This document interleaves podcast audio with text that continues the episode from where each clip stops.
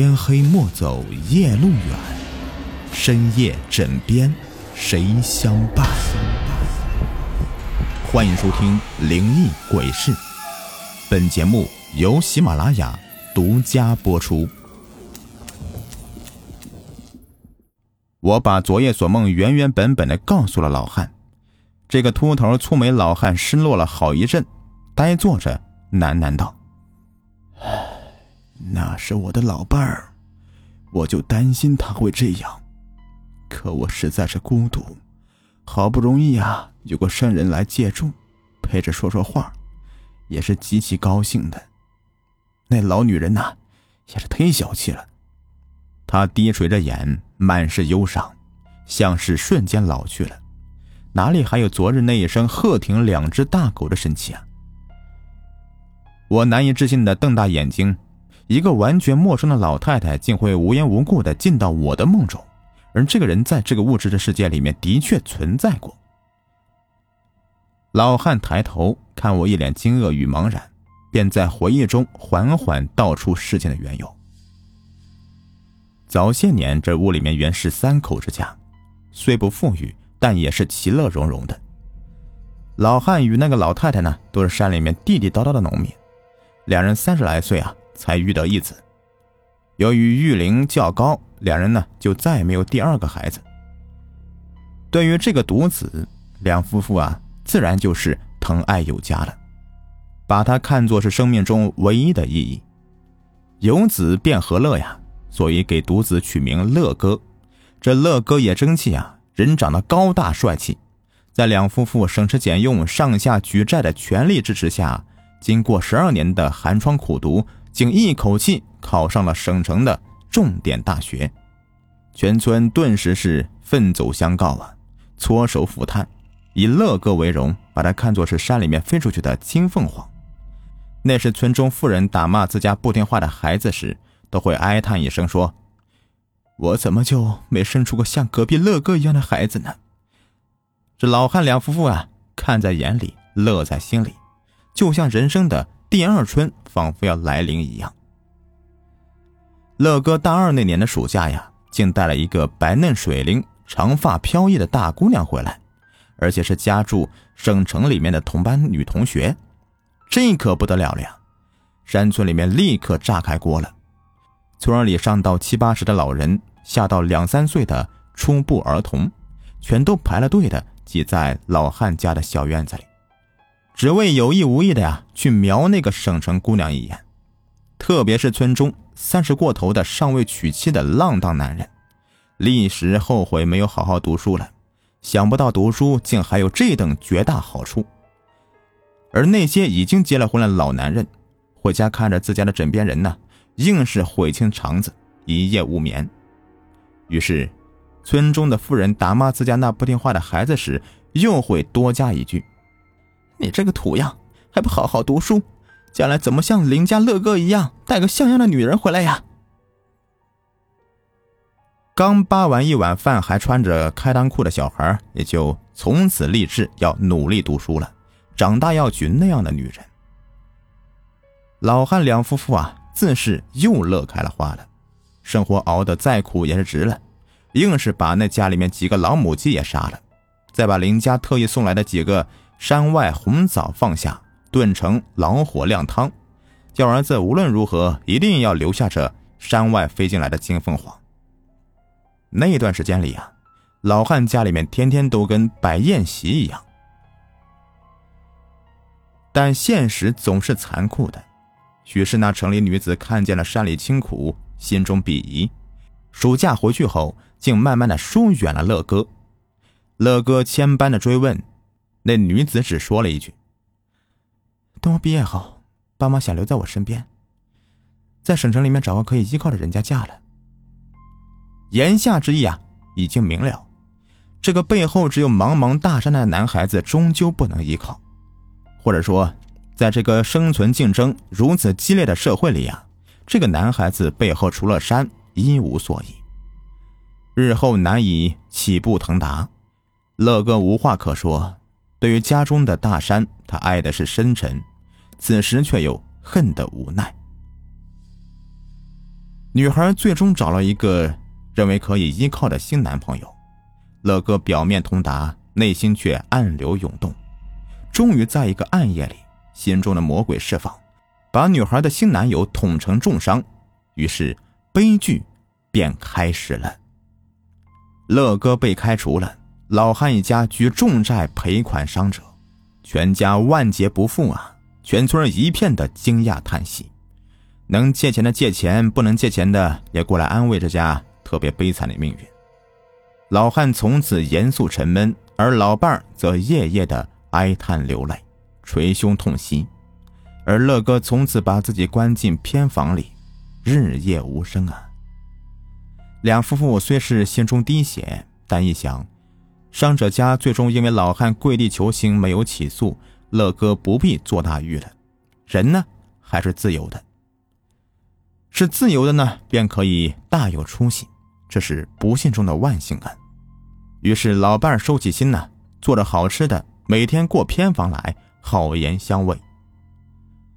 某天早上，乐哥收拾好行李，把房间收拾的整整齐齐的。平时不叠被子的地方啊，他也把被子给叠好了，放在床尾。吊起蚊帐，把胡子刮净，一改连日来的邋遢的样子，说是在家闷得慌。不如外出打工去，替家中还清欠下的巨大债务也好。两夫妇一听啊，大喜，儿子终于从痛苦中走出来了。走出来了，便有重生的希望。儿子与其在家中遭受乡邻异样的眼光，闷出病来，还不如外出打拼，重新找到人生希望。两夫妇正要出门借来路费呢，乐哥露出了连日来不曾有的。微笑了，他说了：“啊，不用了，我上个月在同学那里借了几百块钱，一直还没有花掉嘞，够我挺一阵子了。”说完，提着行李袋便迈出家门。两夫妇的确再也借不到钱，只得将信将疑的装了一篓子鸡蛋和白米放进孩子的行李袋里，关切无限的把孩子送到山外的车站。那个他曾经上大学的起点站。乐哥正要上车，忽然回过头来，含泪对父母说：“我走了，爸妈，你俩多保重，我跟您老丢脸了。”老汉瞬间心痛难语，老伴儿流着长泪，颤动着嘴唇，哽咽道：“儿呀，在外头若是吃苦，就回来。”袋子里有米有蛋，别饿着喽。咱在山里养猪养鸡也能还债，家里也还能养活你。不等细细叮嘱，乐哥已挥泪远去。老伴儿牵挂儿子，每天都把乐哥的房间收拾的整整齐齐的，然后关好门，只待远方的小儿归来。话说呀，这天夜里面下着小雨。两夫妇沉沉睡去，老汉做了一个奇怪的梦，梦见小儿子全身湿漉漉的站在床边，全身上下缠着无数小蛇，鲜血淋漓的喊痛。老汉一下子惊醒了，坐在床边上，床前除了地上有些水渍，不见其他。也许是老伴鞋子带进来的水渍吧。老汉想着，只当这个梦是白天太挂念儿子的缘故了，便安心睡下。不一会儿，老汉迷迷糊糊中啊，就感到枕头下面有异样，睡得不舒服，便睡眼朦胧的用手去摸，好像摸到有一根湿漉漉、湿滑滑腻的东西。老汉啊的一声惊叫起来，立刻下床来打灯。老伴儿也吓了一跳，坐起来问是何事。老汉赶紧的把妻子拉下床来，找了一根木棍，轻轻的把枕头翻过来。一条全身通黑的无齿大蛇正盘睡在老汉的枕头下面，全身腥臭。两人顿时大惊。老汉想起梦中儿子被蛇缠绕的惨状，不由得心里发慌。这蛇入屋便是不祥的预兆，需杀了转运，愿儿子在远方安然无事。老汉想着，心头虽是慌得紧，依旧鼓着气，找来更大的扁担。向蛇头尽力打下去。这蛇也不做反抗，只是扭着身子抽搐一番，便软软死去了。待到天明呢，两人做了一个竹夹子，把蛇尸体夹吊在十字路口处，烧了黄纸，完事儿了。两人从那天早上开始，心头便莫名其妙的不安起来，心慌的紧，早饭也吃得无味。待到将近中午的时候，村中一个常在山里面放牛的黑脸汉子突然跑回来，惊慌失措的喊道：“哎呀，不好了，山里死人了！”众村民大惊，都围过来问讯。放牛汉子说：“呀，哎呀，那个断崖谷啊，我也好久没有去了，不想啊，今天早上和邻村几个汉子刚把牛赶过去，便远远闻到一股尸臭味我们还以为是哪家又把这个死猪死牛给扔了。”就想去找一两根牛角也是好的呀。待走近呐，一看，哎呦嘞，却是一个全身腐烂的人呐，只剩下这个黑衫衣、黑布鞋，还认得出啊。老汉一听，联想昨夜的噩梦，心中更慌了。但转念一想啊，我家乐哥已外出，不可能在山上啊，于是又稍作放心，要那放牛汉子。带众人上山认尸。汉子虽是觉得晦气，却也不推辞，把村民们都带入了断崖谷来。待众人捂着鼻子走近一看，此人面目早已腐烂，全身肿胀，流着脓水，看来已死去多日了。从那乌黑的头发来看呢，应该是个青年。老汉就看那个衣服、裤子、鞋子、袜子。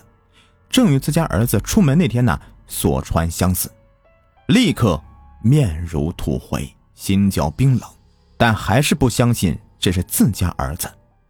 儿子明明已经外出打工了，而身边老伴儿此时看到这死者的装束，早已瘫倒在地上哭开了。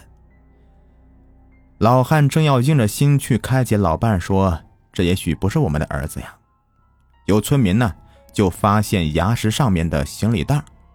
老汉沿着崖边小径哭爬着上到崖顶，呆呆的把行李袋扒开，一股陈臭味散发开来。里面的衣服湿漉漉的，白米与鸡蛋早已长出青霉。原来那天他流着泪说走了，竟是这般的走了，死在大山的胸怀里。总比死在城市的冷泥里要好吧？老汉喃喃道。等山外派出所的警察到来，两夫妇早已相拥着哭晕在崖下的乐哥的身旁了。经过一段时间的侦查，警局排除了他杀的可能。那天，那个高大帅气的、曾给村中带来荣耀的乐哥，最终趁夜折返回来。独自一人死在养他养育他的大山中。也许，他的本意是留给父母一个念想，也不愿留给父母一个绝望，所以，他走得静悄悄的。然而，他走的并不干净，山中虫蛇并没有把他的尸首啃食干净，他留给了生者一个更大的绝望。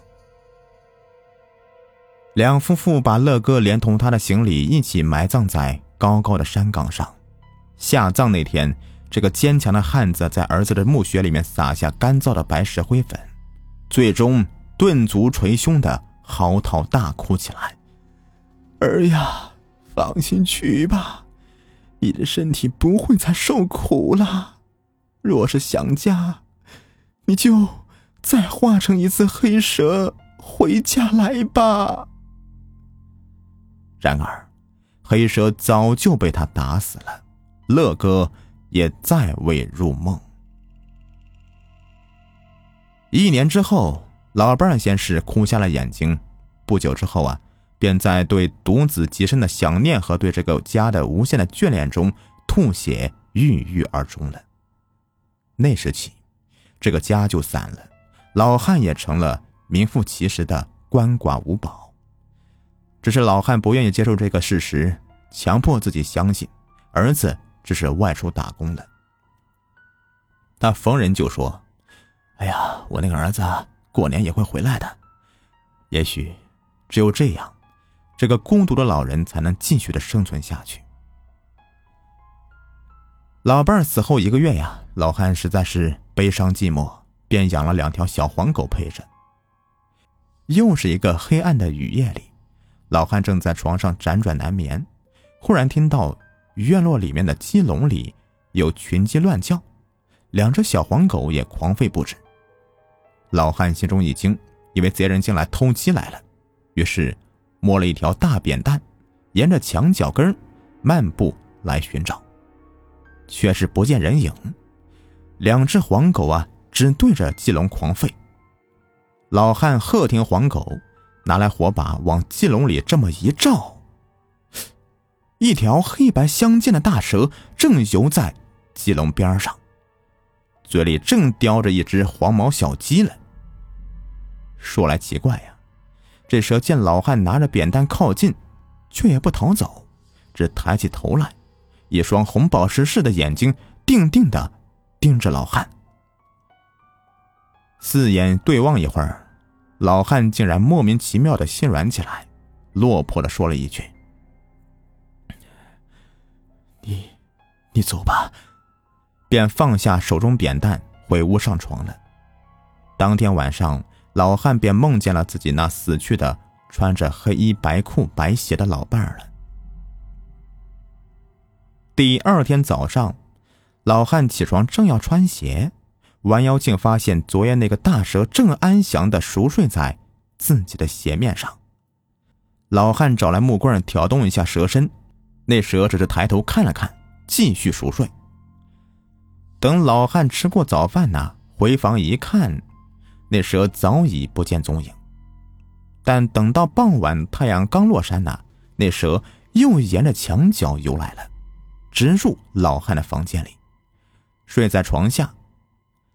蛇在梦中，老伴儿就在，如此多日，老汉便确信了这蛇附有老伴儿的灵，于是啊，便为这半夜来的天明去的大蛇特制制了一张床。里面放有厚实棉花的长方木盒，人蛇已屋，相安无事。说到这里，眼前这位秃头老汉呢，竟然抬起头来，带着些许欣慰的微笑了，仿佛沉浸在一段美丽的故事中一样。看我感叹不已，他说：“啊，那偏房呢，原是独子所住，我那死去的老伴呢。”生前甚是爱惜，见生人入住，所以呀，哎呀，都怪我大意，只想着有个生人暂住下来，陪着说说话啊，也是好的，竟然忘了那夜里入屋的蛇了啊，请您莫怪啊，呃，又没有其他多余的房间了，看来这屋啊也是住不下去了，哎，真是千百个抱歉啊。其实啊，不用他说，我也是要搬走的了。我本来好奇万分的，想再见见那黑白相间的大蛇，无奈啊，此时正是中午。于是我说：“呃，我能帮那个大蛇所睡的木盒子拍个照吗？”老汉一口拒绝道：“哎，别别别，万一他不喜欢怎么办呢？”我还想提醒老汉呢，那蛇可能就是一条习惯入屋的毒蛇呢。小心被咬啊！可是话到嘴边呢，又觉得没有必要说了。临走的时候啊，这个孤苦的老汉坚决拒绝了我给他的费用，转身走入阴凉的小泥屋里，只留下一个落魄的背影和两只守护院门的大黄狗。我把相机一按，定格了这一幕，算是采来的别一番的风景吧。好了，这个故事呢就说完了，感谢你们的收听，喜欢的话别忘了订阅、收藏和关注啊，呃，或者呢去给我专辑首页打一个十分好评，感谢你们。